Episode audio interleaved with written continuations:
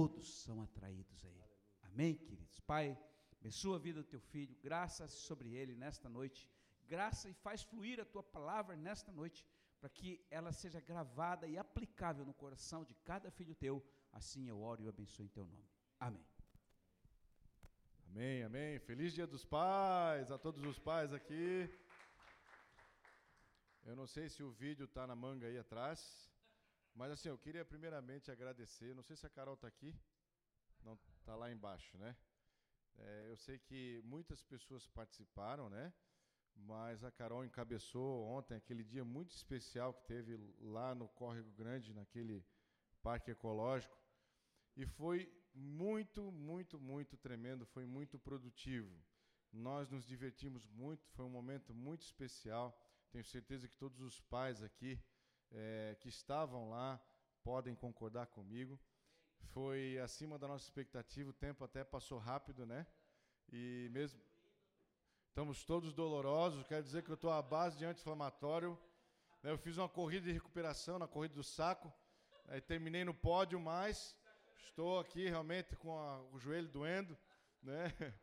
E não só eu, acho que o Nego foi o atleta assim que mais se desenvolveu lá, né?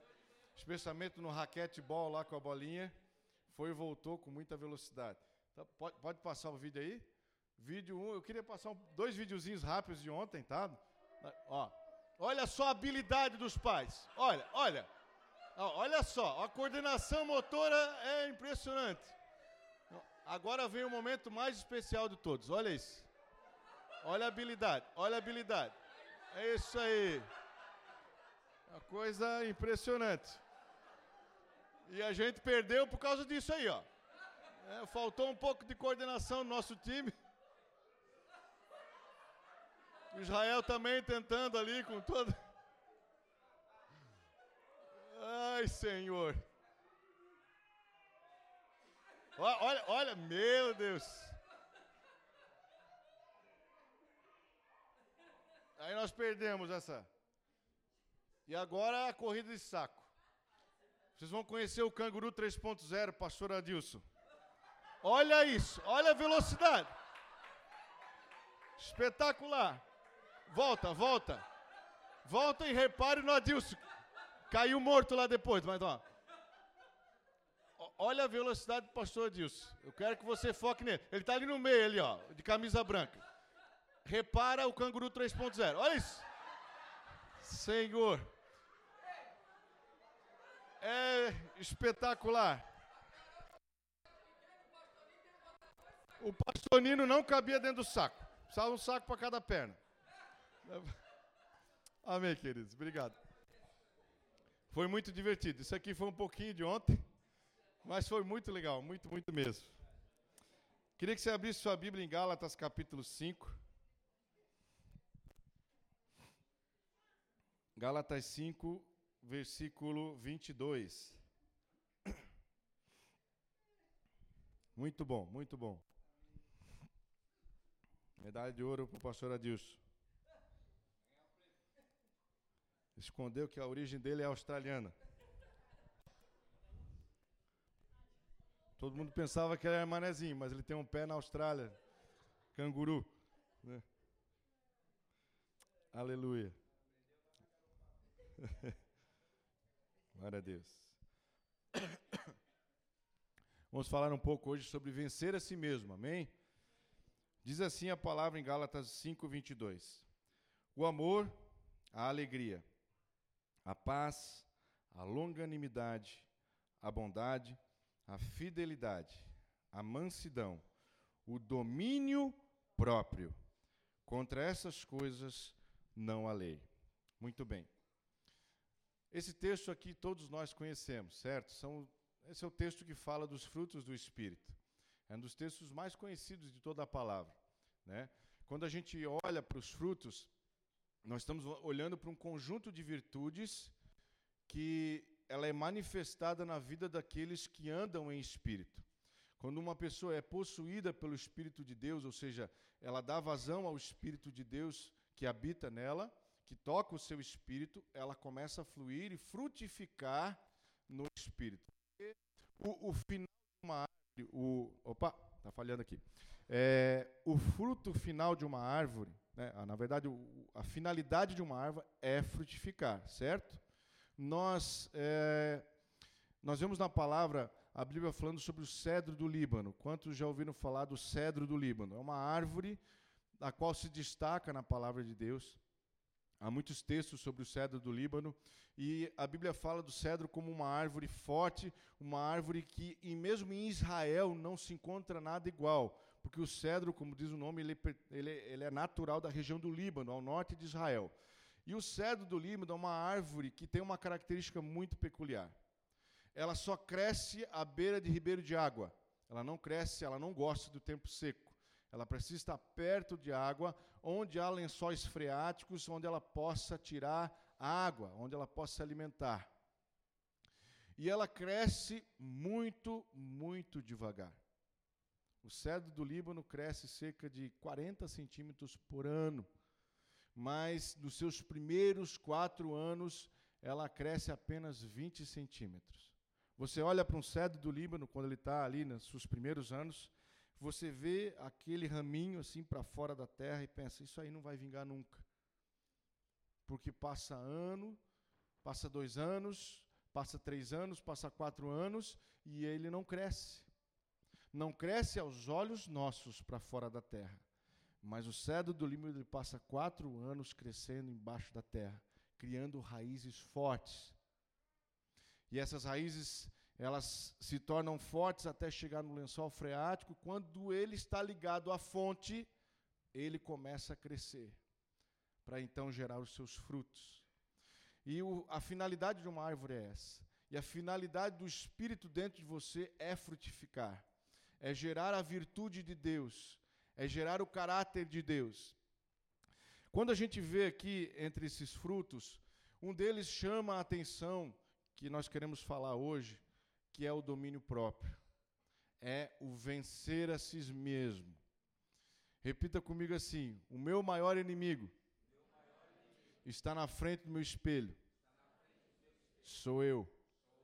Então, vencer a si mesmo, dominar-se a si mesmo, é a maior das virtudes. É um grande fruto do Espírito. E você vai precisar, dele durante a sua caminhada.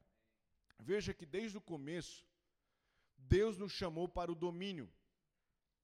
Não só o domínio de si mesmo, mas o domínio de todas as coisas. A Bíblia diz lá em Gênesis 1, 26 que Deus criou o homem, a sua imagem e semelhança, e domine ele sobre toda a criação. O domínio está no coração de Deus para nós, para dominarmos a criação e dominarmos a nós mesmos. E aquele que quer frutificar no espírito, ele precisa dominar a si mesmo. Somente aqueles que alimentam o espírito conseguem dominar a si mesmos. Você precisa alimentar o espírito, senão você não consegue se dominar. Sim, porque há uma guerra.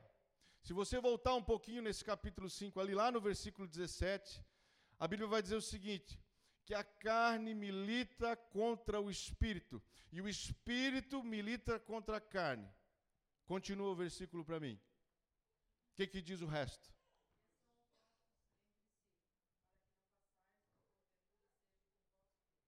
Para que não façais o que porventura seja do vosso querer. A carne briga com seu espírito. Para quê? Para que você faça coisas que você não quer. Por que, que você não quer? E entende que aquilo é errado e não quer fazer? Porque a Bíblia diz que você tem a mente de Cristo.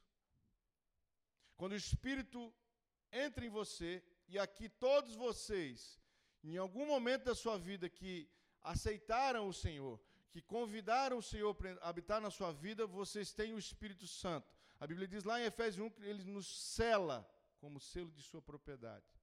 Então nós temos o Espírito Santo. E quando nós temos o Espírito Santo e ele vai sendo alimentado e nós nós nascemos de novo. E quando nós nascemos de novo, nós temos uma nova mente também, que é a mente de Cristo, que nos ensina, mesmo você às vezes não conhecendo a palavra por inteiro, mesmo tendo pouco conhecimento da palavra, o Espírito te guia a natureza de Deus e você consegue discernir coisas certas e erradas de acordo com a vontade de Deus. Você tem a mente de Cristo. E muitas vezes você sabe uma coisa que é errada, você não quer fazer, mas acaba fazendo. Por quê? Porque a carne milita contra o espírito. Os desejos militam contra a vontade de Deus. E a gente às vezes acaba fazendo coisas que não queremos fazer. E isso é muito sério. Nós todos temos o Espírito Santo de Deus. E essas virtudes são para nós amar, ter paz, ter alegria.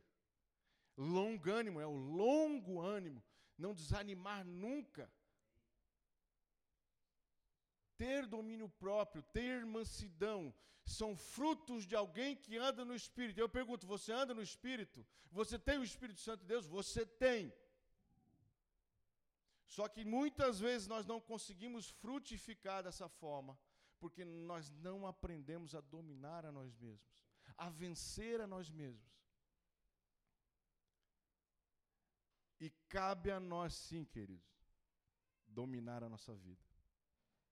O Espírito Santo te ajuda, mas cabe a nós dominar a nossa vida. Nós cantamos uma música aqui agora, né? E Deus provém o fogo e eu o sacrifício. Qual era a segunda parte depois dessa? Deus provê o espírito e eu me entrego por inteiro. Você está entendendo? É assim que funciona. O fogo de Deus vem, ele está disponível para nós, está aqui dentro. Só que eu preciso prover o sacrifício. Eu preciso aprender a me governar. Quando a carne briga contra mim, ela quer o meu desejo. Ela quer que eu me afaste do Espírito de Deus. Ela quer me puxar para fora dos propósitos de Deus. Quer me puxar para fora das virtudes de Deus.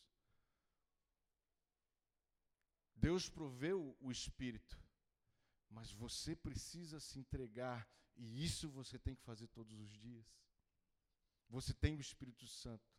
Ele toca você, ele ministra sobre você todos os dias, se você quiser, mas é um exercício. Entregar a si mesmo, dominar-se a si próprio, é também uma renúncia. Era isso que Jesus falava quando ele dizia: Quem quiser vir após mim, negue-se a si mesmo. Dia a dia, tome a sua cruz e siga-me. O que, que ele está falando? Está falando de renúncia. De você renunciar à sua própria vida. Tem um som ligado? De você renunciar a si mesmo, de você entregar, de você abdicar a sua mão. Nós cantamos outra estrofe aqui, né? né de, me despedir dos meus pais. Quantos de vocês se despediram dos seus pais para viver o sonho de Deus? Muitos de nós. Há pessoas que acabaram se afastando da família porque a família é, desdenhava da sua fé a, a sua família per, te perturbava por causa da sua fé. Há muitos de nós aqui que vivemos isso. Por que, que você fez isso? Porque você escolheu um caminho de renúncia. Jesus falou: Olha, quem ama pai e mãe mais do que a mim não é digno de mim. Não é que ele queira que você se afaste dos seus pais, mas ele quer dizer que ele tem que ser o primeiro, em primeiro lugar, ele tem que ser a prioridade, ele tem que ser o número um. E o Senhor nos chama a esse caminho de renúncia. Olha, esse caminho é pesado, cara. Né, pastor? Quinta-feira nós ministramos lá para o nosso povinho que é novo na fé, que está chegando agora, que está lutando contra pecados. E nós estávamos falando essa palavra pesada. Porque o Senhor nos chama para uma vida de entrega, cara. Quando Jesus fala né, que antes de entrar no reino tem que fazer igual o engenheiro que calcula uma obra, ver se ele tem dinheiro para chegar até o final e construir aquele edifício. Porque o evangelho ele te custa algo, uma vida com Deus te custa algo, mas eu quero te dizer uma coisa, vale muito a pena. Vale demais. Não tem coisa melhor do que servir e viver para Deus. O Senhor nos chama a esse caminho. Quem quiser vir após mim, todo dia, todo dia, negue-se a si mesmo Tome sua cruz e o siga. Isso não quer dizer, querido, que você tem que abdicar dos teus sentimentos. Eu te pergunto, é errado se irar? A Bíblia fala: irai-vos, mas não pequeis. Você ficar brabo é errado? Não. Problema é que você faz com essa brabeza. Esse é o problema.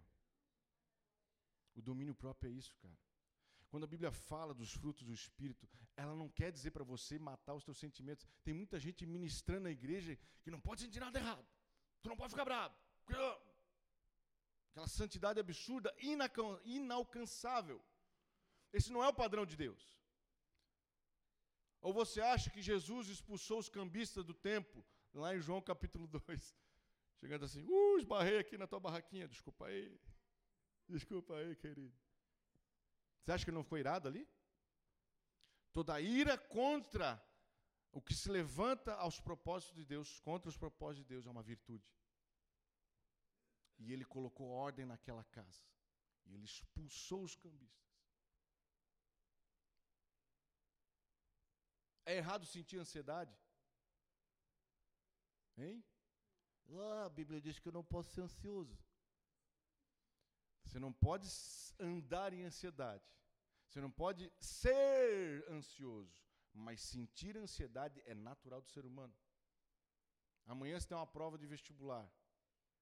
Amanhã você tem um concurso para ser delegado federal. Você não vai ficar ansioso, querido.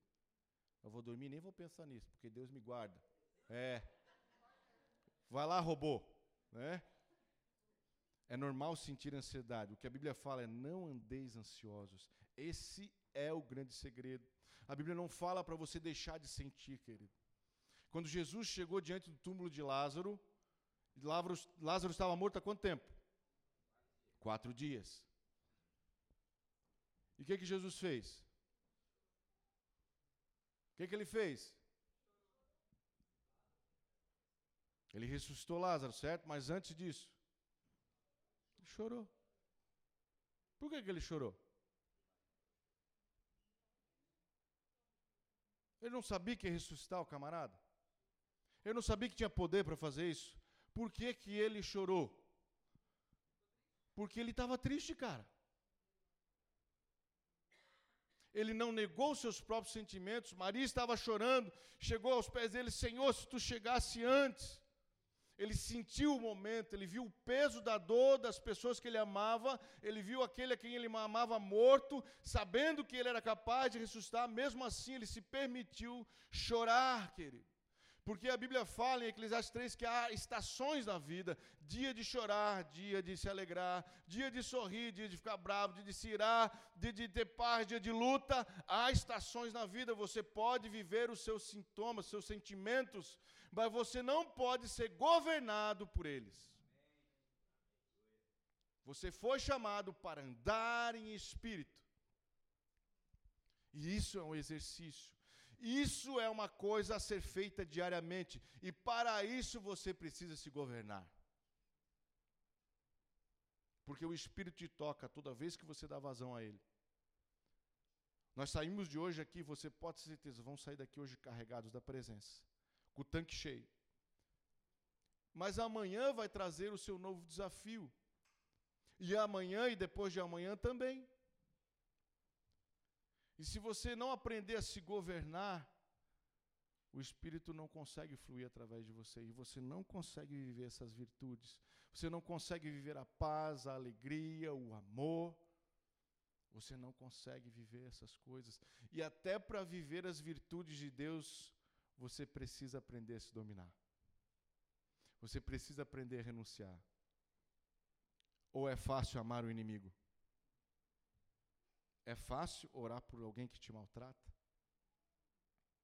É fácil se alegrar em meio à tristeza? Nós recentemente tivemos perda de uma pessoa muito especial que estava no nosso meio. Isso nos trouxe grande dor. Mas qual foi a palavra do Senhor? Alegrem-se. Outra vez vos digo: alegrem-se, continue, levante a cabeça, siga. Por quê? Por que, que a gente pode fazer isso? Porque nós temos o Espírito Santo, querido. E a nossa alegria não vem de coisas ou pessoas, a nossa alegria vem dele. Ela é sobrenatural, assim como a paz também, que excede todo entendimento. Para você viver a paz de Deus, você precisa aprender a lançar a sua ansiedade sobre Ele.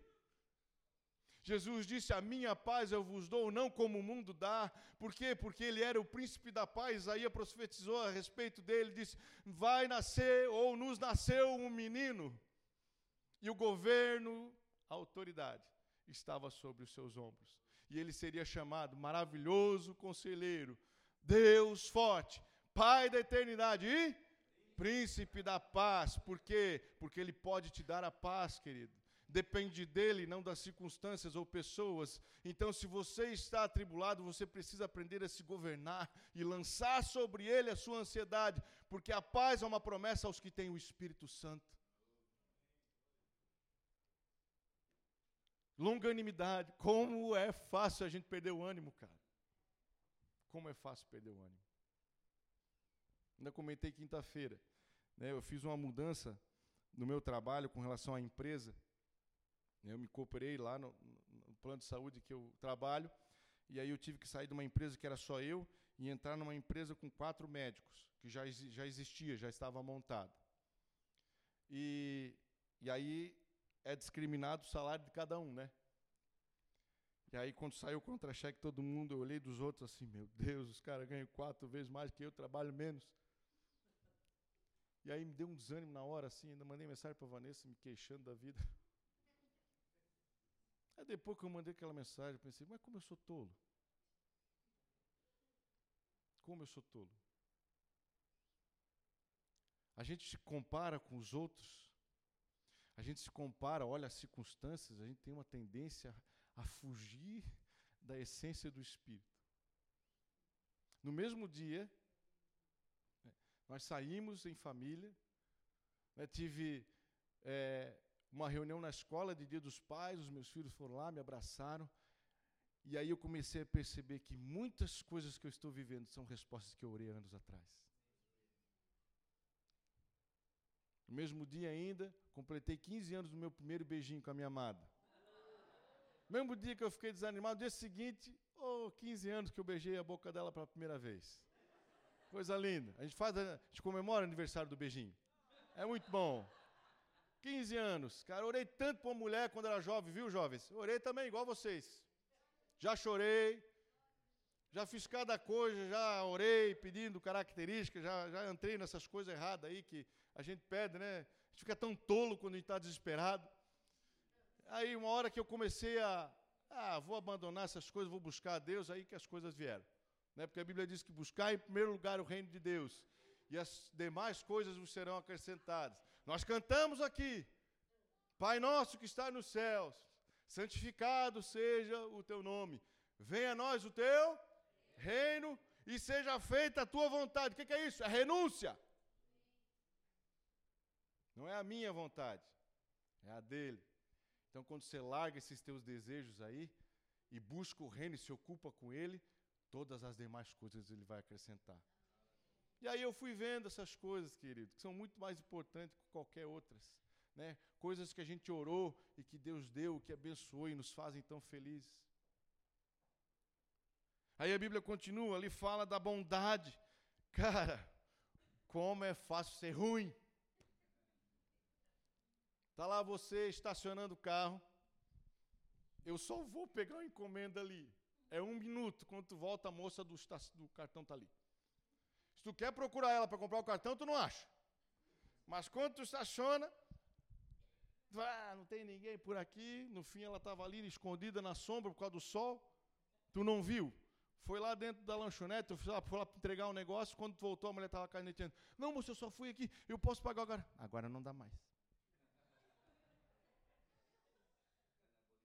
Aí tu abençoa a vida dela, né, irmão? É difícil, cara. É uma renúncia todo dia. É uma necessidade de dominar-se a si mesmo todos os dias. Mas é errado você ficar irado naquela hora? É. Não. Irado não. Agora, se você esbravejar contra a mulher, aí você sai do território da ira e entra no pecado, cara. É muito tênue. E aí a Bíblia continua: fidelidade, mansidão. Tá cheio de manso aqui. Os papais, hoje é dia dos pais. Cheio de pai manso aqui. O filho vira a casa do avesso. Né? Tá bom, filho. Vai lá sentar, vai. Senta lá. Esses dias o Davi nos chamou à noite. Pai, pai.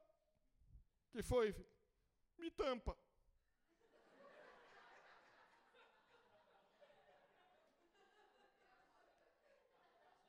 A gente pegou a coberta dele, amarrou nos cantos, assim, eu acho que ele se apertou com aquilo, não conseguiu. Chamou a gente para tampar. Três pouco, Daqui a pouco, ele volta de novo. Mãe, fiz xixi. Se mijou todo, cara. Pijama, aquele pijama por baixo, por aquele frio, né? Macacão, tudo, tudo. A cama. Aí troca aquela criança, levanta, né? aquela meia hora antes de acordar, o despertador, que já, já foi pro brejo, né? O sono. Já era.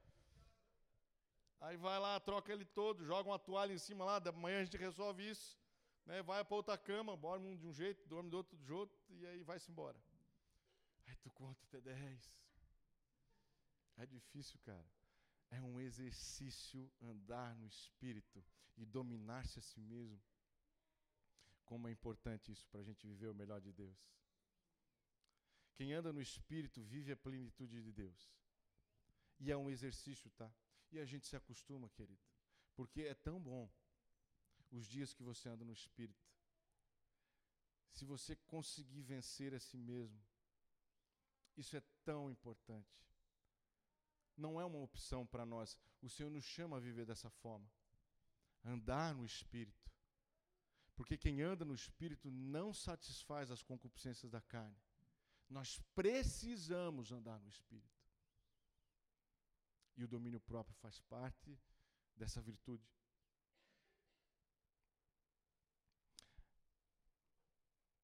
Há pessoas na Bíblia que deram vazão aos seus sentimentos. Não só Jesus, como a gente viu, mas Davi também. Quando Davi voltou com o seu exército, o exército de Israel, para Ziclag, onde estavam acampados, tinha passado um povo inimigo e levou as mulheres e crianças de todos eles. Tocaram fogo nas casas, destruíram tudo. Eles chegaram e viram aquela destruição, nem sinal dos familiares, pensaram, morreram tudo queimado, não né? imagina, sei lá, o que se passou na cabeça daqueles homens. E diz a Bíblia que eles choraram até perder suas forças. Você consegue imaginar o nível de desespero? Mas alguém parou de chorar, em algum momento. E esse alguém foi o rei Davi. E ele foi buscar Deus. Dominou o seu próprio desânimo e foi buscar o Senhor. E disse: Senhor, e agora? Levanta o exército. Persiga-os. Vocês vão alcançá-los. E eu vou restituir tudo. E aí eles se levantaram. Ele encorajou os soldados, deixou livre quem quisesse ficar chorando. Olha só. Ele deixou livre quem queria viver a dor. Mas a maioria decidiu viver a vontade de Deus. Se levantaram, foram caçar um exército, recuperaram tudo, trouxeram todos os seus familiares de volta. Deus deu vitórias a eles. Se eu tivesse no lugar daquela turma, eu ia chorar também. Se eu visse a minha cidade destruída, meus, minha esposa, meus filhos levados por aquele povo. Você também iria chorar. Mas o choro tem que acabar. Em algum momento, o choro precisa acabar. Você vai precisar levantar a cabeça e buscar a Deus. É por isso que a Bíblia diz: o choro pode durar uma noite, mas a alegria vem pela manhã. A Bíblia não diz que o choro pode durar uma eternidade. Ela diz que o choro dura uma noite, não que as tuas dores que eles vão durar uma noite. Mas quando a Bíblia fala de uma noite, ela está dando um prazo para isso. Ela está falando que o choro vai durar um tempo. E vai chegar um tempo que esse choro tem que acabar. Porque a alegria está vindo. E a alegria não consegue vir aonde vai vir o choro. Então o choro, em algum momento, precisa acabar. Teu luto em algum momento precisa acabar. Teu desânimo em algum momento precisa acabar. A tua autocomiseração em algum momento precisa acabar. O teu lambuzar com o pecado em algum momento precisa acabar. Porque a misericórdia do Senhor raia sobre nós todas as manhãs. E por causa delas nós não somos consumidos. Todos os dias a graça de Deus nasce sobre nós. Você consegue entender o quão poderoso isso é? Porque o Espírito habita em você. E a maior força da terra, a força mais poderosa da terra, habita em você. Isso é uma revelação tremenda.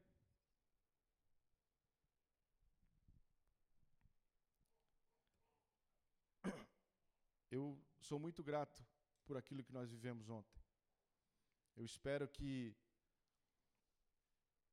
nós possamos repetir isso todos os anos e também fazer até com as mães, porque foi muito bom.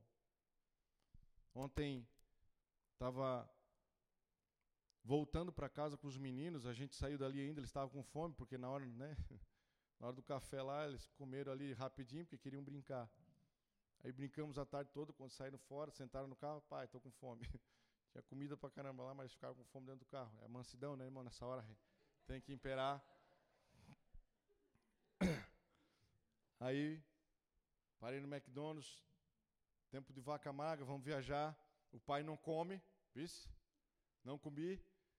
Tem um lanchinho para cada um. E, cara, esses guris ficaram tão felizes, cara. Eles já estavam empolgados do, da tarde toda.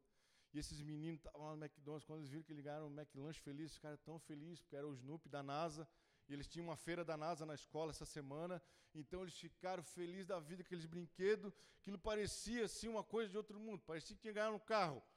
Né? Motorizado, daqueles, né? Que nem nós, quando era pequeno, tinha. Aquelas coisas assim, espetaculares. Esse menino estava muito feliz, muito feliz.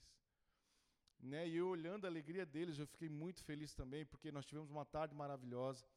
E lá nós oramos antes de começar o dia e nós estávamos muito gratos, porque é, nós estávamos reunidos, nós pais, com os nossos filhos, saudáveis, todos se divertindo. E às vezes a gente não sabe o quão tremendo isso é.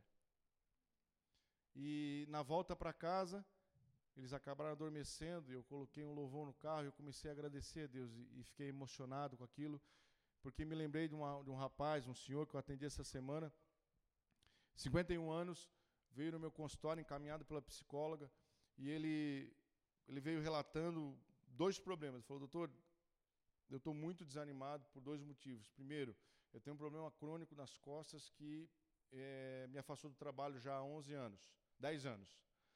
E, e até há três meses atrás eu estava recebendo benefício, agora eu não, não eu, eu, fui dado alta, né, recebi alta, e eu realmente não consigo trabalhar, e realmente ele tinha muitas lesões na coluna, e, e trabalhava de caminhoneiro, então realmente não teria condição.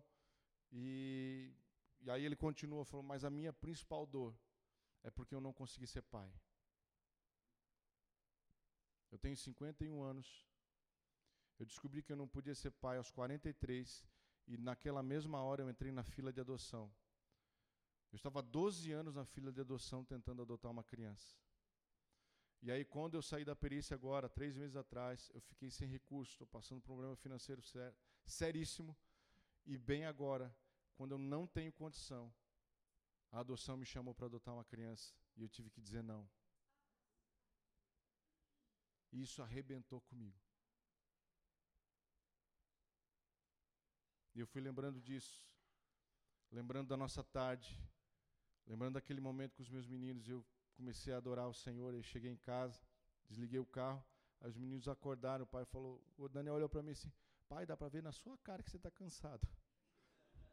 O pai não está cansado, o pai está emocionado. Porque o Espírito Santo está aqui, filho, falando no nosso coração. E eu sou muito grato pela vida de vocês. Isso é graça do Senhor sobre nós. Queridos papais, hoje é dia dos pais.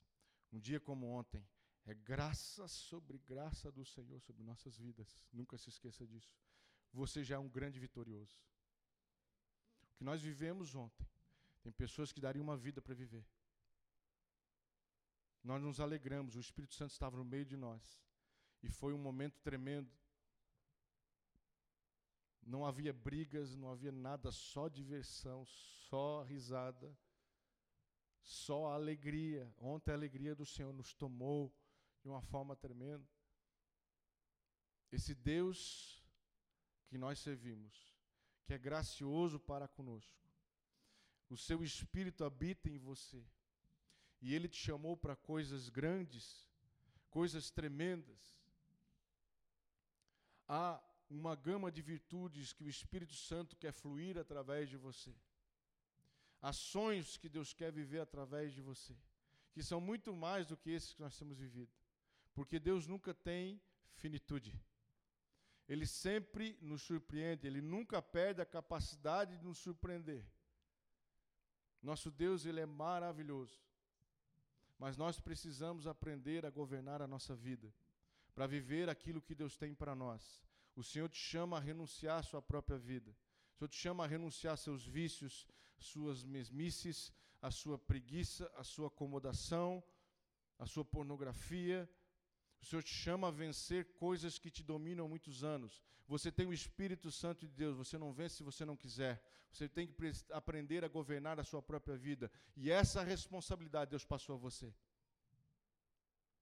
O Senhor te chama a governar a sua própria vida, a um domínio próprio que passa por amar a palavra de Deus. A Bíblia diz no Salmo 1, versículo 1: Bem-aventurado o varão que não se assenta na roda dos escarnecedores,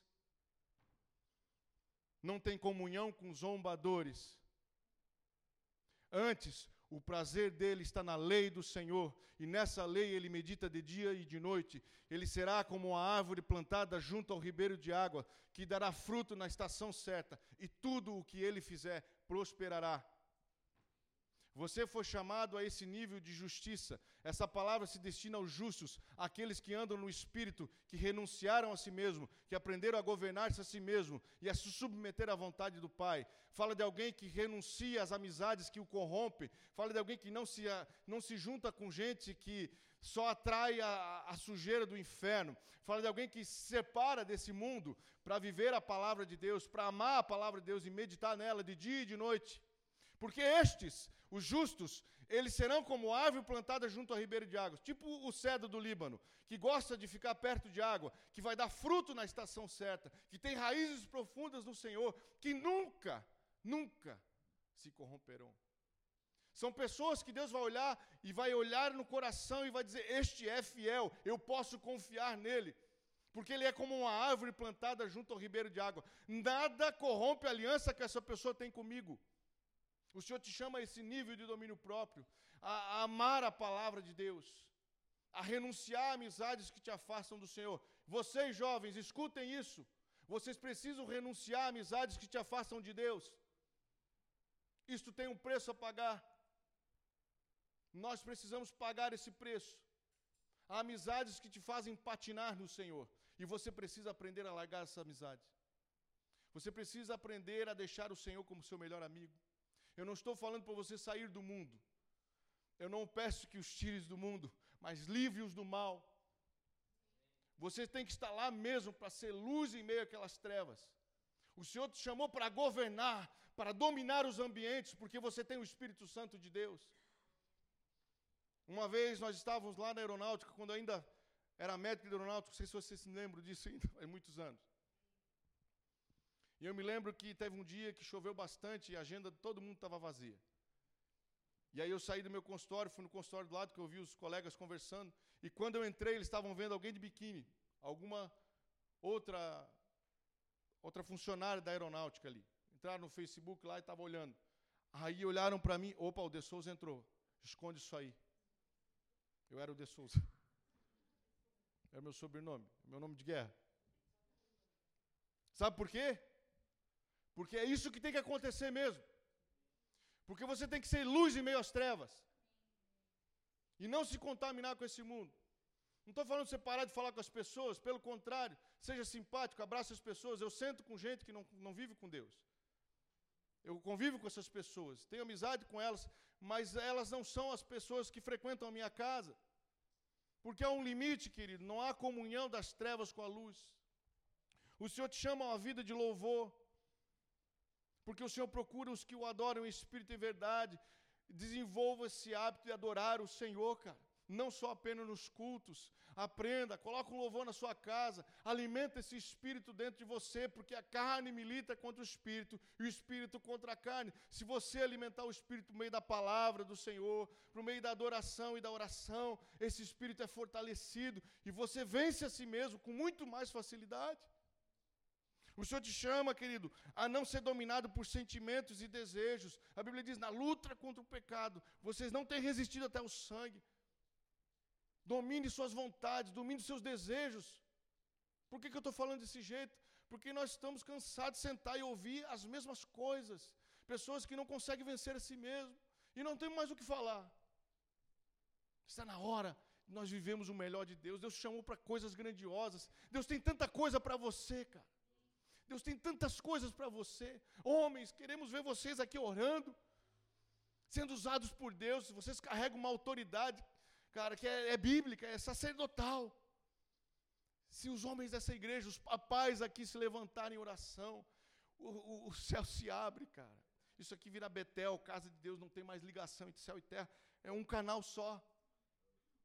O Senhor está chamando para essa vida, para dominar a si mesmo, governar a tua preguiça, a tua acomodação, aquela vontade de ficar vendo o jogo em vez de vir aqui.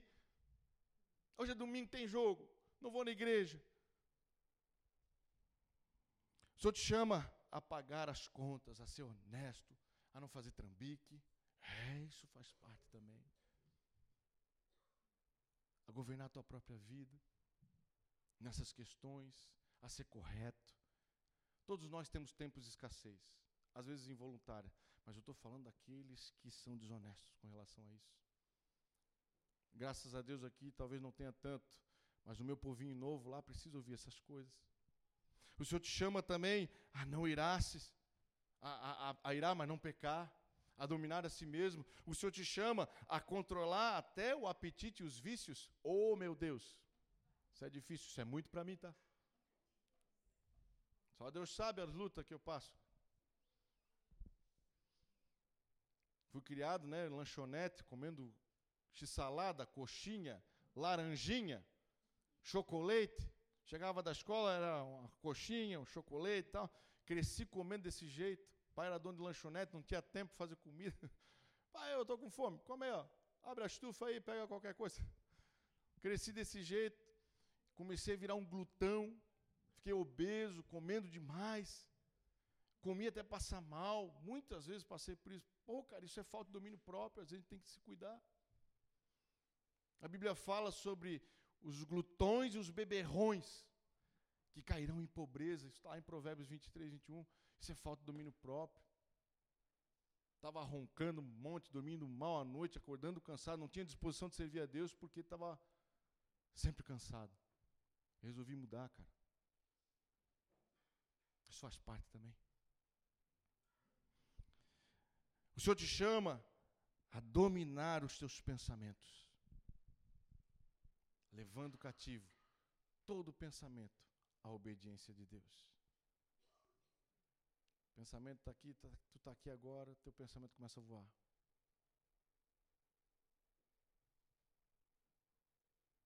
Aquela mulher, aquela coisa, aquela tentação, e você voa nos pensamentos. E fica se iludindo é, se eu não casasse com essa mulher, se eu não tivesse tomado essa decisão, é, se meu filho fosse mais obediente, aí eu vou dar um gelo nele, vou deixar essa, essa, essa pessoa de lado, aquele irmão lá está pensando o quê? Eu vou dar um gelo nele. Aí o pensamento fica alimentando, alimentando, alimentando o pecado. Domine o seu pensamento, leve ele cativo à presença de Deus. Você vem adorar o Senhor, leva o teu pensamento cativo ao Senhor. Esquece o que passou durante a tua semana, as tuas lutas. Vamos adorar a Deus. Aprenda a dominar os seus pensamentos, porque às vezes eles te levam a ruim. Pode respirar um pouco. Respira. É com amor que vos falo tudo isso. E já estou terminando, graças a Deus. Porque hoje é dia dos pais. Provérbios 16, 32, a Bíblia diz: Melhor é o longânimo do que o valente, e o que domina o seu espírito do que o que conquista uma cidade. Queridos, para Deus tem muito mais valor no que nós vivemos aqui dentro do que qualquer conquista que a gente vai fazer, do que qualquer obra. É muito bom ter pessoas com obras grandiosas, né, que fazem a coisa acontecer. Mas mais valoroso que isso é o que está dentro de você, é o que está no teu coração. A Bíblia fala aqui que melhor é o longânimo, ou seja, a pessoa que nunca perde o ânimo, e melhor aquele que domina o seu espírito, do que um valente e alguém que conquista uma cidade toda. Você está entendendo? Quem domina seu próprio espírito e quem nunca perde o ânimo, ele é mais do que um valente. Ele é mais do que um conquistador.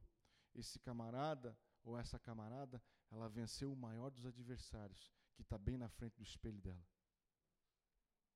que chama-se nós mesmos. Tem muito mais valor para Deus aquilo que está dentro do seu interior. E não se engane, só Ele nos conhece. Só Ele sabe quem nós somos quando saímos daqui. Né? Às vezes a, a nossa obra, todos conhecem, né? todos veem o que você faz. Todos veem como você age. Todos veem como você é aqui. Mas só Deus conhece você na intimidade. Só Ele conhece quem você é de verdade.